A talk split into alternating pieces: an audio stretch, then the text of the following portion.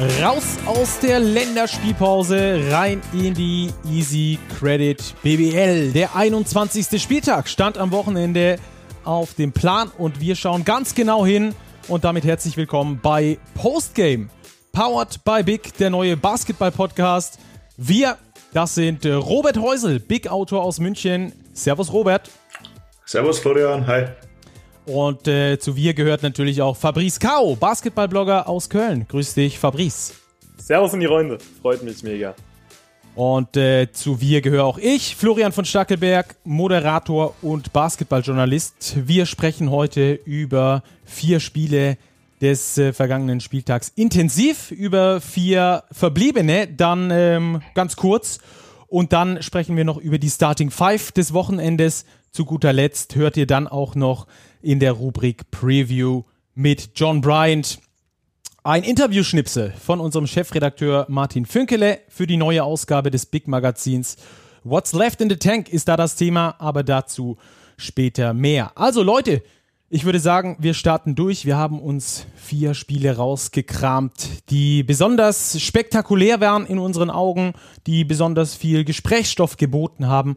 Und wir starten mit dem Kurzzeit-Live-Spiel vom Sonntag Alba Berlin gegen Kreilsheim 100 zu 62 und theoretisch war das ganze Jahr ein Spitzenspiel, aber 24 zu 8 schon nach dem ersten Viertel zeigt das die wahren Kräfteverhältnisse zwischen Alba und Kreilsheim, Robert Häusel.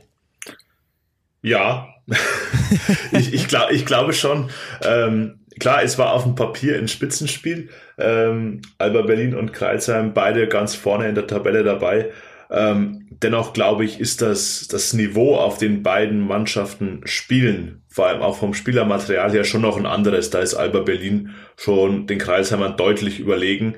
Ähm, dass es jetzt so deutlich wird, ähm, glaube ich, war es nicht zu erwarten. Aber Kreilsheim ist total kalt ins Spiel gestartet. Ähm, 0 zu 12 gleich in den ersten Minuten. Und wenn du in Berlin so ins Spiel kommst, beziehungsweise nicht ins Spiel kommst, ähm, gleich zweistellig im Hintertreffen liegst, dann wird's brutal schwer. Und Alba hat wirklich auch, das muss man wirklich sagen, ein sehr, sehr gutes Spiel gezeigt. Ähm, offensiv total flüssig, alle Spieler involviert.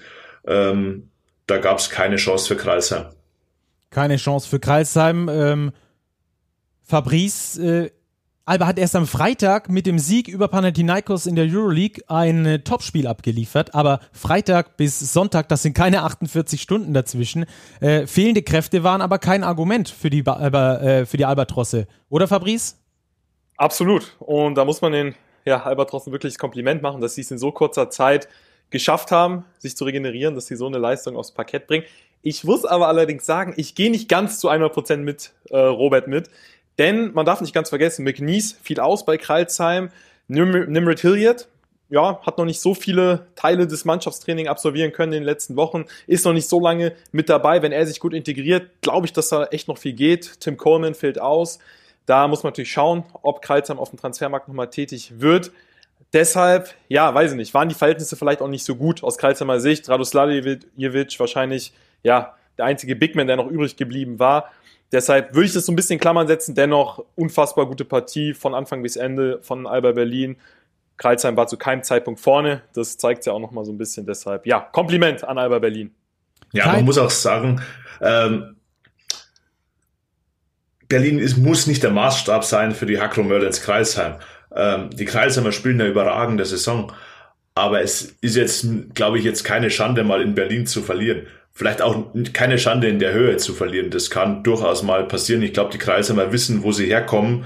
Ähm, sie kennen ihr Budget, sie kennen ihre Möglichkeiten. Klar haben die Blut geleckt, wollen unbedingt die Playoffs, was sie auch äh, relativ sicher schaffen werden. Ähm, aber ich glaube, so eine Niederlage in Berlin auch in der Höhe ähm, ist da kein Beinbruch. Absolut. Lass uns noch ein bisschen über die äh, individuellen Leistungen der Spieler sprechen. Für mich bei Alba Berlin Jonas Matisek mit einem super Spiel. Nicht nur, dass der plus 27 im Plus-Minus-Wert hat, was ja für eine absolut traumhafte Partie spricht. Er hat auch Trey Bell Haynes bei nur fünf Punkten gehalten, den absoluten Topscorer bei den Hakro Merlins Kreilsheim. Wer war für dich der Mann des Spiels, Robert?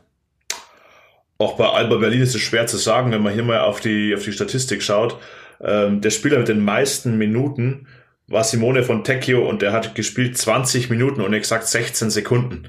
Also das zeigt schon, wie Aito hier rotiert hat, die ganze Breite seines Kaders genutzt hat. Für Berlin, glaube ich, war es auch wichtig, dass Nils Giffey zurück ist, hat gegen Panathinaikos schon wieder wichtige Impulse gesetzt, jetzt auch wieder 20 Minuten 15 Punkte. Ähm, da ist der Kapitän einfach wichtig, dass er zurück auf dem Parkett ist, weil er der Mannschaft einfach nochmal mehr Tiefe gibt, mehr Variabilität verleiht.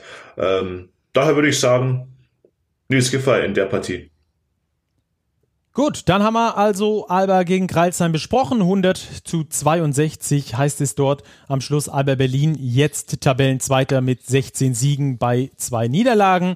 Kreilsheim mit 16 Siegen bei vier Niederlagen. Kommen wir zur nächsten Partie, die da ist. Gießen gegen Bayreuth. 97 zu 92. Ein ähm, sehr brisantes Duell, denn für die Gießener ging es als Tabellenletzter oder geht es als Tabellenletzter ums Überleben. Und das hat auch Basti Doret danach im Interview gesagt. Gießen kämpft ums Überleben, so wie wir. Also Bayreuth, für die war das so eine Partie, ob es jetzt ähm, der Blick nach oben geht, Richtung Playoffs, oder ob der Blick nach unten geht, Richtung Abstiegskampf. Und durch die Niederlage der Bayreuther geht er eindeutig nach unten. Ich habe das Spiel gesehen. Gießen mit mehr Energie. Fabrice, siehst du es ähnlich? Absolut. Mehr Energie, es war eine Energieleistung und ja, bei den Bayreuther muss man leider sagen, wie so oft die Defense.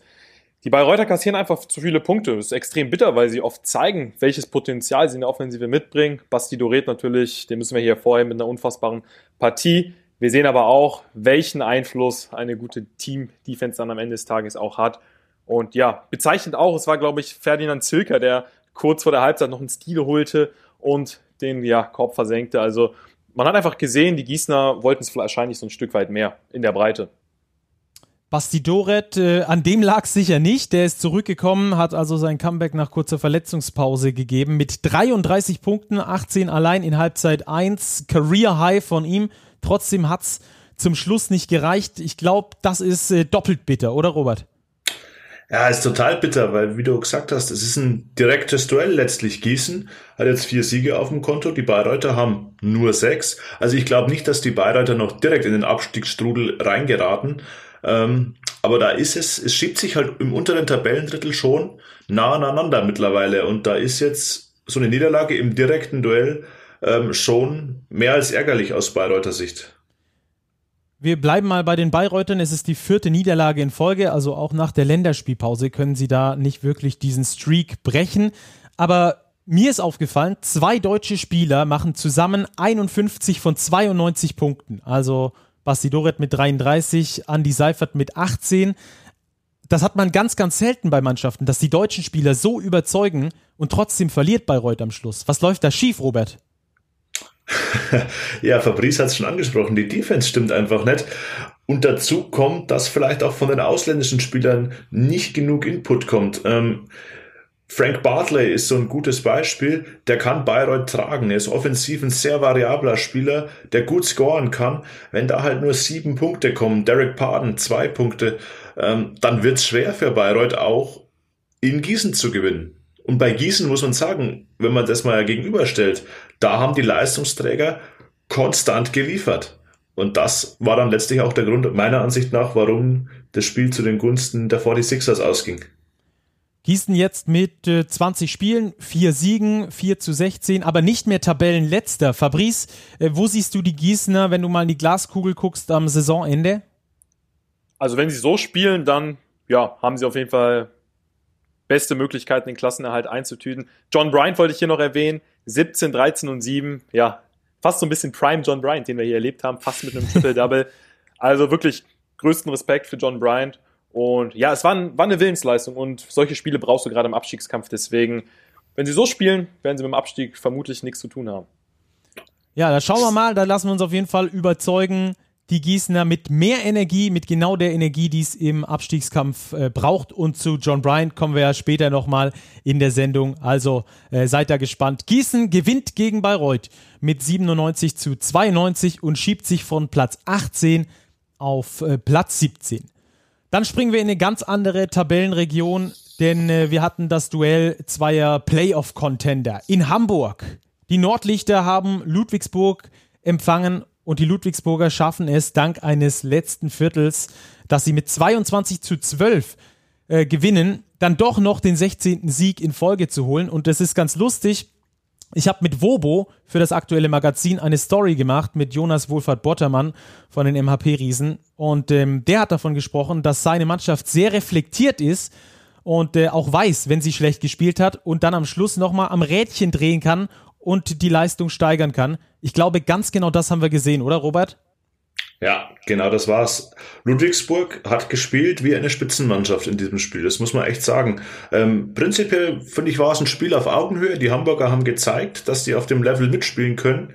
Aber im letzten Viertel können die MHP-Riesen einfach nochmal zulegen. Da kommt dieses unfassbare Selbstvertrauen, das natürlich auch momentan in der Mannschaft steckt, zu tragen. Ähm, ein Jordan Hals trifft da zwei wichtige Dreier. Ein Lukas Herzog trifft einen Dreier. Der nimmt den Wurf völlig selbstverständlich. Ähm, und das zieht dann letztlich den Towers ein bisschen den Zahn, die mussten abreißen lassen, haben sich nicht aufgegeben, muss man auch sagen, konnten noch ein bisschen verkürzen, aber letztlich war es diese, ich nenne es mal Winner-Mentalität der Riesen, die ihnen auch hier den nächsten Sieg beschert hat. Das ist echt unglaublich und es ist, macht Spaß, dem Team zuzuschauen, ähm, weil jeder seine Rolle kennt und jeder seinen Job wirklich extrem gut ausfüllt und dann kommt so ein Resultat letztlich zustande. John Patrick hat es nach dem Spiel so formuliert, dass er gesagt hat, das war ein Duell auf Playoff-Niveau mit Playoff-Intensität. Da hat ihm auch Pedro Kayes übrigens äh, zugestimmt. Fabrice, das war ein tolles Spiel zum Anschauen, vor allem, weil die Defenses beide überzeugt haben. Das zeigt ja auch so ein bisschen der Spielstand. 67, 73. Ähm, die beiden kommen über die Defense, beide Mannschaften kommen über die Defense. Ähm, am Schluss war dann die Freiwurfquote entscheidend. Auch da waren sich die Coaches einig. Das ist natürlich super bitter, wenn die Werte eigentlich, die statistischen, alle regelmäßig gleich sind. Nur bei den Freiwürfen. Da hatten die Hamburger riesengroße Probleme. Glaubst du, äh, dass die Hamburger trotzdem ein Faktor sind für die Playoffs, Fabrice? Absolut. Es hat nicht viel gefehlt für die Hamburger. Das muss man ganz ehrlich sagen. TJ Shorts hat es auch angesprochen. Little Things, also Kleinigkeiten, die am Ende den Ausschlag gegeben haben. Ich muss aber sagen, das sind genau die Spiele für mich, die eine Top-Mannschaft, wie Robert es eben gesagt hat, wie die Ludwigsburger ausmacht. Und für mich, ich gehe jetzt mal ein bisschen weiter, auch ein Anwärter auf die deutsche Meisterschaft. Wenn man sich die Statistik anschaut, Ludwigsburg mit 19 Turnovern, mit einer schlechteren Quote als die Towers und am Ende gehen sie trotzdem als Sieger vom Platz. Du hast eben angesprochen, die Hamburger am Ende ein bisschen unglücklich von der Freiwurflinie und das Rebound-Duell ging auch klar pro Ludwigsburg. Das hatte TJ Shorts übrigens auch gesagt. Man hatte gewusst, man hatte um die Offensiv-Rebound-Fähigkeiten der Ludwigsburger gewusst. Und ja, so, also auch da wieder eine Willensleistung, so gewinnen die Ludwigsburger am Ende des Tages dann ihre Spiele. Ja, ich hatte die Freiwurfquote schon angesprochen, um euch zu Hause noch kurz mitzunehmen, das vielleicht auch statistisch zu verdeutlichen. Ludwigsburg trifft 14 von 14 Freiwürfen, Freiwürfen zum Schluss und äh, die Hamburg Towers eben nur 6 von 13. Das ist als Team eine 42-prozentige Freiwurfquote. Das ist mal richtig, richtig schlecht. Anders können wir das in der Stelle, glaube ich, nicht formulieren. Ähm, die Ludwigsburger, Fabrice hat es schon äh, besprochen, gewinnen das Rebound-Duell mit 47 zu 30. Großer Faktor, denn mit 19 Offensiv-Rebounds holen sie sogar einen Offensiv-Rebound mehr als Hamburg Defensiv-Rebounds holt. Also 19 Offensiv-Rebounds bei Ludwigsburg, nur 18 Defensiv-Rebounds bei Hamburg. Das Rebound-Duell war zuletzt nicht mehr so oft an die Ludwigsburger gegangen, die ja äh, dann wirklich Smallball gespielt haben. Jetzt haben die Ludwigsburger aber einen Neuzugang. Jamal McLean, der MVP, der Ex-MVP, ist zurück in der Liga. Wie groß war sein Anteil an diesem Erfolg, Robert? Ja, er hat auf jeden Fall sein Potenzial angedeutet. Ähm, man sieht immer noch, dass Jamal McLean ein Qualitätsspieler ist. Er ist bestimmt nicht mehr auf dem Niveau von seiner Alba Berlin-Saison 15-16, wo er gespielt hat. Ähm, dazwischen, glaube ich, war ja auch eine relativ schwere Knieverletzung. Ähm, aber das zeigt natürlich auch wieder das, das Scouting, das John Patrick hat oder das Netzwerk, dass er dann so einen Spieler während der Saison akquirieren kann. Ähm, und jetzt auch perspektivisch schon mal einen, einen Ausfall von oder einen Abgang von Elias Harris äh, kompensieren kann. Klar, McLean, sieben Punkte, fünf Rebounds, das ist solide in 18 Minuten, ähm, aber es war sein erstes Spiel und ich glaube, er passt sehr, sehr gut mit seiner Athletik in die Bigman-Riege der Riesen. Er ergänzt sich, glaube ich, ganz gut mit Wobo, der auch wieder ein gutes Spiel gemacht hat. Fünf Offensiv-Rebounds im Übrigen. Ähm, das ist schon beeindruckend, was John Patrick da immer wieder ähm, zusammenbaut in Sachen Kader ähm, und immer wieder ein funktionierendes Gebilde da schafft. Also das finde ich schon wirklich beeindruckend und es kommt nicht von ungefähr, dass die riesen Tabellenführer sind.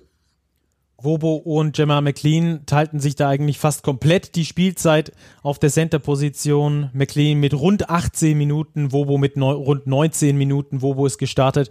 Also da sind dann die 40 Minuten auf der Center-Position fast äh, ausgefüllt. Also Ludwigsburg gewinnt ein äh, Duell auf Playoff-Intensität mit äh, 73 zu 67 in Hamburg und äh, holt sich so den 16. Saisonsieg in Folge. Verrückt. Dann switchen wir um auf eine andere Partie, beziehungsweise auf eine Partie mit anderen Vorzeichen. Bonn gegen Fechter, 94 zu 89 heißt es da am Schluss zwischen diesen beiden Contendern. Für Bonn war es auch so ein bisschen so ein Ding, geht der Blick weiter nach oben oder nach unten? Für nach oben mussten sie gewinnen, das haben sie dann geschafft. Mit fünf Punkten haben sie gewonnen. Ähm, wieso hat, die, hat Bonn das Ding am Schluss gewonnen, Fabrice? Ja, es waren Wochen der Wahrheiten für die Bonner und für mich haben sie absolut Mentalität bewiesen. Sie sind so ein bisschen schwierig reingekommen. Fechter mit einem super guten Start. Ja, es fiel gefühlt alles am Anfang bei Rasta Fechter und hätten, ja, die Norddeutschen das bis zum Ende so zu Ende gespielt, dann wäre vermutlich ein deutlicher Sieg bei rumgesprungen. So war es nicht. Ich denke, die Bonner wussten auch, dass Fechter irgendwann einbrechen wird und so war es dann. Und ja, am Ende war es dann doch irgendwo auch die individuelle Qualität. Ich möchte auch nochmal Chris Babb erwähnen, der nicht, ja, mit 7 von 22 bei weitem nicht sein bestes Spiel machte, der dennoch die Mannschaft mitziehte, der an sich glaubte und am Ende, ja, spiegelte sich das irgendwo vermutlich auch im Sieg wieder. Extrem wichtiger Sieg für die Bonner und es scheint so, als hätten sie die Krise so ein bisschen, ja, bewältigen können. Bonn steht jetzt nach 18 Spielen mit sieben Siegen und elf Niederlagen da. Darf sich mal zumindest so ein bisschen Hoffnung vielleicht noch auf die Playoffs machen. Aber ich glaube, da geht es erstmal drum, äh, noch weiter von unten wegzukommen. Für mich äh, eine Statistik, die so ein bisschen dieses Spiel widerspiegelt. Isaiah Fillmore und Xavier Pollard bringen zusammen von der Bank 25 Punkte. Ähm, für mich haben die Bonner auch wegen des tieferen Kaders am Schluss äh, diese Partie gewonnen, in der Fechter gekämpft hat, aber dann irgendwie doch begrenzt war in den Mitteln. Gehe ich da äh, richtig in der Annahme, Robert? Ja, schon. Ähm, Fechter ist bitter. Ich würde gerne noch mal kurz auf die Bonner zu sprechen kommen. Ähm, tieferer Kader, ja, neue Spieler. Alex Hamilton ist dabei als neuer Point Guard. Jalen Hudson wurde nachverpflichtet. Ähm, Benny Lischka war nicht mal mehr im Kader, also musste ähm, neben der Bank quasi Platz nehmen. Also da glaube ich, ist noch viel im Findungsprozess jetzt bei den Bonnern. Also Will Vogt, glaube ich, muss da erstmal ein bisschen austarieren, ähm, welche Spieler er wann wie einsetzen will. Chris Babb ist so ein Thema, ja, ich glaube, er ist der Führungsspieler dieser Mannschaft. Ich weiß nur nicht, ob es für Bonn dauerhaft so gewinnbringend ist, wenn der jeden dritten Wurf nimmt. Und das ist nicht mal übertrieben. Der nimmt 22 von 66 Würfen ähm, landet am Schluss bei einem Effektivitätswert von drei plus minus von minus vier. Gut, er ist Topscorer mit 18 Punkten. Aber 15 Dreier, puh, wenn ich nur vier reinmache, er nimmt neun Dreier pro Spiel im Schnitt. Die Quote ist nicht so berauschend mit ungefähr 35 Prozent. Ähm, ich glaube, da muss in Sachen Balance im Spiel bei den Bonnern noch einiges besser werden, dass da noch was nach oben was gehen soll. Aber du hast es angesprochen, ich glaube, der Blick auf die Playoffs ist in Bonn aktuell noch nicht so ähm, relevant. Da geht es wirklich eher darum, von unten wegzukommen. Und für Fechter ist es halt echt unglaublich bitter. Ähm, das war ein ordentliches Spiel, aber ihnen fehlen halt mit Jean Salomou und Josh Young zwei ganz wichtige Akteure. Ähm, klar, Edgar Sosa kam als Neuzugang dazu, aber die beiden fehlen, vor allem Salomou. Salomou war im Januar, als die Fechtaner drei Siege in Folge geholt haben gegen Bamberg, Gießen und Göttingen, jeweils Topscorer, 26 Punkte, 25 Punkte, 22 Punkte und der fällt jetzt weg. Und dann wird's halt echt schwierig, vor allem wenn Leistungsträger wie Stefan Peno, wie Dennis Clifford einen gebrauchten Tag erwischen, dann reicht's nicht. Da ist der Kader nicht breit genug aufgestellt. Ähm, und das ist, glaube ich, der Punkt auch im Vergleich zu dem Gießen-Spiel, das wir vorher diskutiert haben. Bei dem Gießen-Spiel haben alle Gießener Leistungsträger ihre Topleistung gebracht. Und das ist Fechter nicht gelungen und dann verlierst du das Spiel halt knapp mit fünf Punkten, was echt wirklich bitter ist, weil die Leistung fand ich nicht so verkehrt. Ja, da waren sich äh, alle einig, auch Chris Schmidt, der Magenta Sport Kommentator, er hat das da nochmal auf äh, Twitter kundgetan und hat dann aber auch dazu geschrieben, davon kannst du dir nichts kaufen. So ist es dann tatsächlich. Äh, für mich gab es zwei positive Überraschungen, eine negative bei diesem Spiel auf Seiten von Fechter. Edgar Sosa, der neue Mann für Fechter, hat gleich mal 30 Punkte aufgelegt. Der ist äh, auf jeden Fall direkt mal eine Verstärkung gewesen. Auch Tim Hasbagen hat ein tolles Spiel abgeliefert mit 24 Punkten und einem Plus-Minus von 12. Das ist eine ähm, richtig gute Leistung, vor allem gerade bei so einer Niederlage ähm, mit fünf Punkten. Aber für mich, äh, das hat auch Robert gerade schon mal so ein bisschen angedeutet, war bei Stefan Peno einfach mega-mäßig der Wurm drin. Minus 25 im Plus-Minus-Rating. Was ist denn da los, Fabrice? Ja, keine Ahnung. Ich habe es auch in den Foren so ein bisschen gelesen. Es gab auch einige Fans aus Fechter, die sich dann die Frage gestellt haben, okay, warum nimmt man ihn nicht raus? Ähm, ja, ich finde es aber auch gut vom Coach, ähm, von Thomas Pech, dass er ihm dann trotzdem das Vertrauen schenkt, dass er trotzdem auf ihn baut. Und manchmal, ich meine, weiß ich nicht, Stefan Peno hätte ja rein theoretisch auch der Matchwinner werden können und dann reden wir am Ende gar nicht über diese Statistiken. Jetzt ist es nicht aufgegangen, deshalb sprechen wir drüber. Aber ja, es hat einfach gezeigt, die Leistung von Sosa und Haasbang hat am Ende nicht ausgereicht, weil in der Breite, in der Tiefe, ja, die Fechter viele Fähigkeiten haben vermissen lassen. Eben die Frage wäre auch gewesen, wen soll Thomas Pech für Stefan Peno bringen, wenn Young und Salomu ausfallen? Da ist die Substanz in Fechter einfach nicht, nicht dick genug. Das reicht nicht in der Breite. Und daher ist es echt bitter. Und wenn dann auch, wir haben über Jordan Barnett auch noch nicht gesprochen, auch einen ganz schwachen Plus-Minus-Wert, nur einen Wurf getroffen, ein Rebound. Minus 30, ne? Unfassbar, ja. Ja, also das waren zu viele Ausfälle die, die tollen Auftritte von Sosa und Hassbagen, die konnten die einfach nicht kompensieren.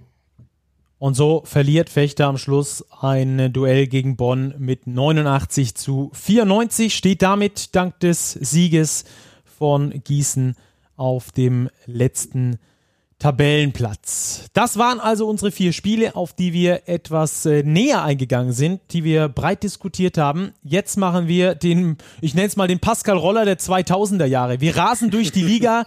Der, der Two-Minute-Drill ist am Start. Wir sprechen über kein Spiel ab jetzt länger als zwei Minuten und gehen in der Schnellanalyse darauf ein. Also, wir starten mit Ulm gegen MBC. Die Ulmer gewinnen mit 102 zu 73. Fabrice, was war da los?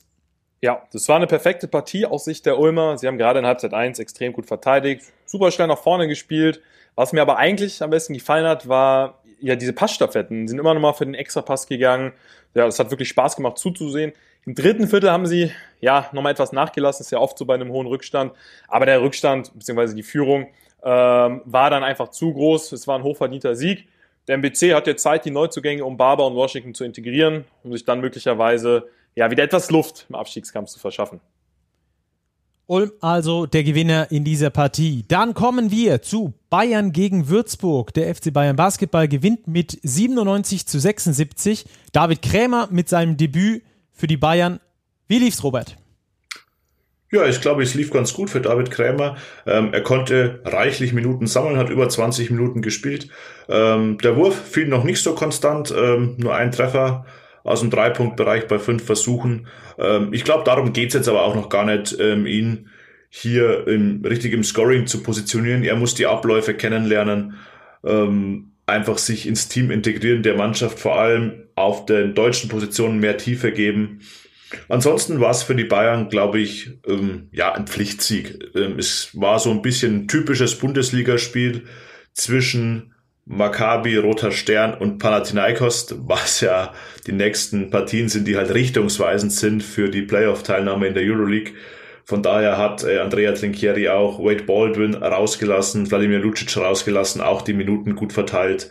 Äh, kein Spieler mehr als 23 Minuten gespielt. Ähm, Robin Amaze kam zurück nach einer Verletzung mit 14 Minuten Einsatzzeit, auch gleich fünf Punkte gescored.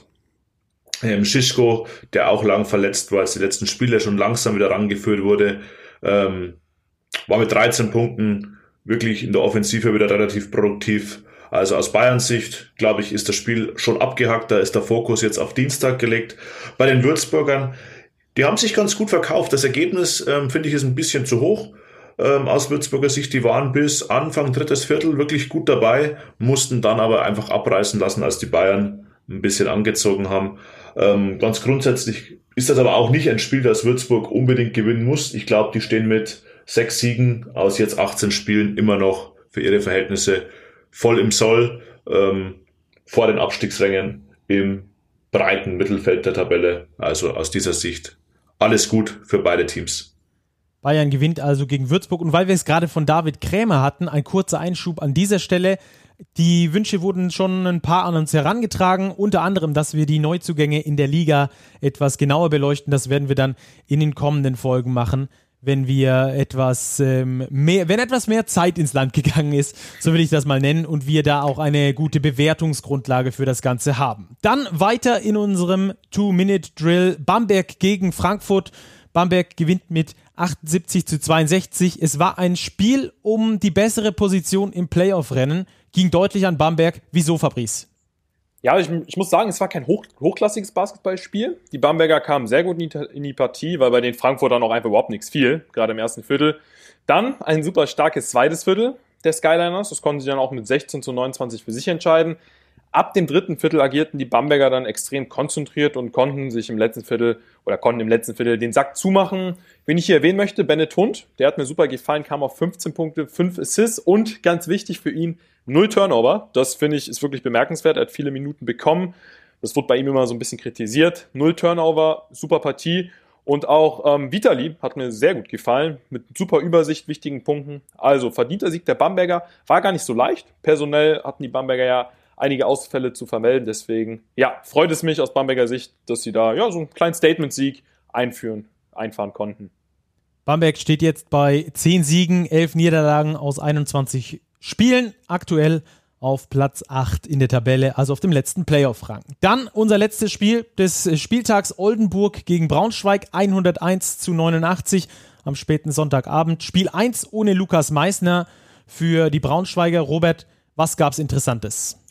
Ja, das war ein relativ souveräner Sieg der Oldenburger, die sich in der ersten Halbzeit kontinuierlich abgesetzt haben, äh, sich einen zweistelligen Vorsprung erspielt haben und den dann eigentlich auch verwaltet haben. Die zweite Halbzeit war dann ähm, überwiegend ausgeglichen, ohne dass die Braunschweiger aber wirklich nochmal richtig in Schlagdistanz kamen. Ähm, ja, ein verdienter Sieg auch in der Höhe für die EWE e Baskets, die auch ihren ganzen Kader eingesetzt hatten. Ähm, Braunschweig wird sich jetzt nach dem Ausfall von Lukas Meissner ein bisschen neu sortieren müssen. Da wird sich die Hierarchie ein bisschen verschieben. Das wird spannend zu beobachten sein in den nächsten Wochen.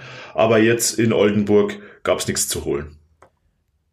Wunderbar. Dann hatten wir also auch dieses Spiel beleuchtet. Oldenburg gegen Braunschweig 101 zu 89. Die Oldenburger damit äh, weiter auf Platz 4 mit 15 Siegen und vier Niederlagen. Ein letztes Spiel hätte es dann noch gegeben, Göttingen gegen Chemnitz. Das ist aber Corona-bedingt ausgefallen bzw. wird verschoben. Entsprechend ähm, lassen wir das dann jetzt mal hinten runterfallen und äh, kommen direkt zu unserer nächsten Rubrik, die da heißt die Starting Five des Wochenendes. Für mich wäre Basti Doret klar auf Point Guard gesetzt nach seinem Career High von 33 Punkten. Wir fragen aber unsere beiden Experten Robert und Fabrice und dann diskutieren wir das Ganze, falls es da zu Dissonanzen kommen sollte bei diesen beiden. Also Robert, hau raus, wer ist deine Starting Five des vergangenen Wochenendes? Ja, also auf Point Guard, du hast es angesprochen. Es führt kein Weg an Basti Doret vorbei, auch wenn Bayreuth das Spiel knapp verloren hat. Ähm, so eine Leistung im Scoring bei der Quote, ähm, mit der Verantwortung, die er auch tragen muss im Bayreuther Kader, echt Chapeau, Basti Doret, riesige Leistung. Ähm, auf der 2 gehe ich mit Tim Hassbagen. Ich präferiere eigentlich immer Spieler in der Starting Five der Woche, die in Teams spielen, die gewonnen haben. Aber Tim Hassbagen auch ein Career High, wie Basti Doret, 24 Punkte, sich wirklich auch in den Schlussminuten nochmal gegen die Niederlage gestemmt. Ähm, das hat eine Nominierung verdient. Auf den Positionen drei und vier habe ich gewählt einerseits Nils Giffer, ich habe es vorher schon mal ausgeführt. Ähm, wichtig, dass er zurück ist für Alba Berlin, solide Statistiken, das darf honoriert werden. Ähm, dann habe ich noch äh, Tremel Darden. Der ist jetzt von den Statistiken vielleicht nicht ganz oben auf der Rechnung bei allen mit sechs Punkten, sieben Rebounds, zwei Assists. Bei ihm finde ich aber beeindruckend, wie er diese Ludwigsburger Mannschaft defensiv zusammenhält oder wirklich mit seinen 39 Jahren da Akzente setzt gegen größere Gegenspieler, gegen kleinere Gegenspieler äh, wirklich ein Schlüsselspieler bei John Patrick. Daher die Nominierung von Tremel Darden. Ja, und auf der Center-Position gehe ich mit John Bryant. Überragende Statistiken. Fabrice hat es vorher gesagt. 17, 13 und 7. Plus, minus, plus 10. Das ist schon stattlich bei einem Sieg mit 5 Punkten. Ähm, daher John Bryant auf der 5. Also für Robert wäre es Doret, Hasbagen, Giffey, Darden und Bryant und jetzt Fabrice. Wen hast du gesetzt? Ja, ich mach's kurz. Also ich glaube, zu Basti Doret ist alles gesagt. Da können wir, glaube ich, alle den Hut vorziehen von dieser Leistung. Tim Hasbagen habe ich ebenso, auch wegen des Career Highs, wie auch schon bei Basti Doret. Dann muss ich gestehen, ich spiele so ein bisschen Small Ball. Also ich habe jetzt einfach mal aus einem bestimmten Grund. Einmal, weil ich das Spiel geschaut habe, aber auch, weil mir das Zusammenspiel extrem gut gefallen hat. Bennett Hund und Vitali habe ich beide in die Starting Five nominiert. Ja, ist jetzt nicht die größte Starting Five, wird der ein oder andere vielleicht meckern. Auf der anderen Seite gibt es das ja auch im modernen Basketball, dass man ein bisschen kleiner spielt. Also Bennett Hund hatte ich ja schon gesagt. Kein Turnover, super Partie und auch Vitali, der offensiv wirklich Verantwortung übernommen hat. Und ja, auf der 5 John Bryant, wie Robert es gesagt hat, super Partie, fast ein Triple-Double. Ja, verdiente Nominierung, wie ich finde. So, dann haben wir nur zwei Positionen zu klären. Basti Doret auf der 1 ist klar, Hassbagen auf der 2 auch, Nils Giffey und Tremel Darden oder Bennett Hund und äh, Vitali. Da haben wir ein bisschen ähm, jetzt Probleme. Gut, Bennett Hund äh, hätte ich jetzt eher mal auf die 1 gesetzt. fragen wir ihn mal. Fragen wir mal, ob er auch drei Genau. In der aktuellen Big wurde ja entlarvt, wie gut er im Post verteidigt. Von genau. daher kann er bestimmt auch auf der 3 oder sogar der 4 spielen. Ja, ganz sicher. ich glaube, es gibt keine Mannschaft weltweit wahrscheinlich, die so Small Ball spielt. ähm, aber ich wäre da bei Nils Giffey auf jeden Fall dabei. Er ist zurück auf der 3, beziehungsweise zurück in der BBL, hat da nach der Verletzung sein Debüt wiedergegeben, hat da sehr gut gespielt. Deswegen wäre ich da bei Robert und auch bei Tremel Darden. Bin ich eindeutig bei Robert ich bin ja dann am Schluss so ein bisschen das Zünglein an der Waage und kann das Ganze dann entscheiden. Entsprechend gehe ich da mit Robert mit, auch ähm, weil Tremel Darden ein Plus-Minus-Wert von plus 11 vorweisen kann in 14 Minuten. Das in einer Partie, die laut beider Trainer auf Playoff-Niveau stattgefunden hat. Also ähm, bin ich da einmal auf Roberts Seite gleich doppelt. Fabrice, du wirst es mir verzeihen. Absolut. Unsere Starting Five des Wochenendes. Heißt also, auf der 1 Doret, auf der 2 Hasbagen, auf der 3 Giffey, auf der 4 Darden von den MHP-Riesen und auf der 5, da sind wir uns, glaube ich, alle einig, Big John Bryant. Apropos, Big John Bryant, der führt uns direkt schon zu unserer nächsten Kategorie, denn die heißt Big Preview.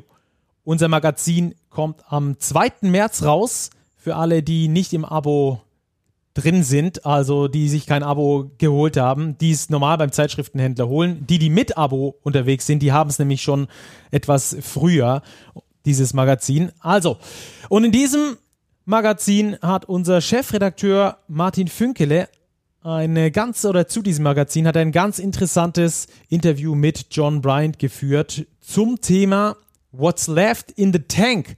Und dazu haben wir eine kurze Aussage von Big John Bryant von den Gießen 46ers. Wie ich finde, super interessant. Ihr äh, könnt einfach mal reinhören. Bitteschön. Yeah, and to the question of how much is left in the tank, that's a that's a good question. um, I think uh, I'm on a good way now. Um, I think I've uh, kind of figured out the the diet to workout ratio. You know, so I'm like in the past, like I've always like we've know always know the summertime's always a bad time for me. But coming back, I'd always try to just cut calories and do like extreme diet kind of stuff. That crazy. Yeah, and you know would lose a bunch of weight really quick, and uh, now I'm on a like just a slower pace, kind of just try to work it to where it's a year long thing so we don't hmm. have the summer time spike of you know just you know calories and work lot, lot less workouts and stuff like that. So you know i think i'm on a good way with that and figuring out a good rhythm for me just in life in general not just sports wise but a life plan for you know my eating and working out. So I think if I do that and do have a good summer to where, you know, it's not a, a question of being in shape, but um, yeah, I think that's going to be the key to everything is how good I do on that. And like I said, I think I'm on a, a, a good way with that. So it could be a, a, few more years or who knows, but who knows? Optimistically, yeah, I got a, got a few more, I think. So we'll see. Also, John Bryant had a few more years, weil er sich da ähm, etwas anpassen möchte. Er hat seine Saison gestartet in der Pro A bei Paderborn ist jetzt im Abstiegskampf bei den Gießen 46ers, hat eine Wahnsinnsleistung am Wochenende abgerufen, ist in unserer Starting Five des Wochenendes. Äh, Robert, du hast ihn auch in Bayern erlebt. Was ist John Bryant für ein Typ? Ja, er ist erstmal ein unglaublich talentierter Basketballer. Das muss man sagen. Ähm, ich finde es schade, dass er irgendwie nicht mehr aus seiner Karriere gemacht hat. Das klingt jetzt so ein bisschen mh, klar, ähm, aber er hat halt jeden Sommer wieder diese Gewichtsprobleme und das steht ihm halt schon im Weg. Und ich kann mich noch gut erinnern, zu seiner Zeit in München gab es eine dränkwürdige Pressekonferenz mit Svetislav Pesic, als er erklärt hat, dass John Bryant bald in die NBA wechseln wird. Da war das Aufsehen erstmal groß. Ähm, klar war das vielleicht auch ein bisschen überspitzt formuliert, aber ich glaube, er wollte John Bryant auch ein bisschen kitzeln. Ähm, das Talent ist unbestritten und ich finde es ein bisschen schade, dass er das nicht mehr rausholt. Ähm, der ist offensiv so talentiert, er hat so ein gutes Gespür für den Ball, für Räume, wie er sich bewegen muss, wie er scoren kann, wie er rebounden kann. Ähm, bleibt zu hoffen, dass er das mit seiner Diät oder wie hat er das genannt, Diet Workout Ratio irgendwie gut in den Griff bekommt, vielleicht auch über den Sommer hinweg, dass er wirklich mal fit in eine Saison geht, weil dann kann der garantiert auch auf deutlich höherem Level nochmal angreifen. A few more years, so hat er es auf jeden Fall formuliert. So gehen wir also mit John Bryant und einem wichtigen Sieg der Gießner im Abstiegskampf im Hinterkopf äh, in oder beziehungsweise aus dieser Folge von Postgame, powered by Big. Herzlichen Dank für eure Expertise. Danke, Robert. Sehr gerne, hat Spaß gemacht. Und äh, vielen Dank auch dir, Fabrice. Vielen Dank und bis zum nächsten Mal. Ja, bleibt hier einfach dran, hört uns weiter zu und wir freuen uns ganz arg, euch bald wieder begrüßen zu dürfen. Danke fürs Zuhören und bis ganz bald bei Postgame, powered by Big.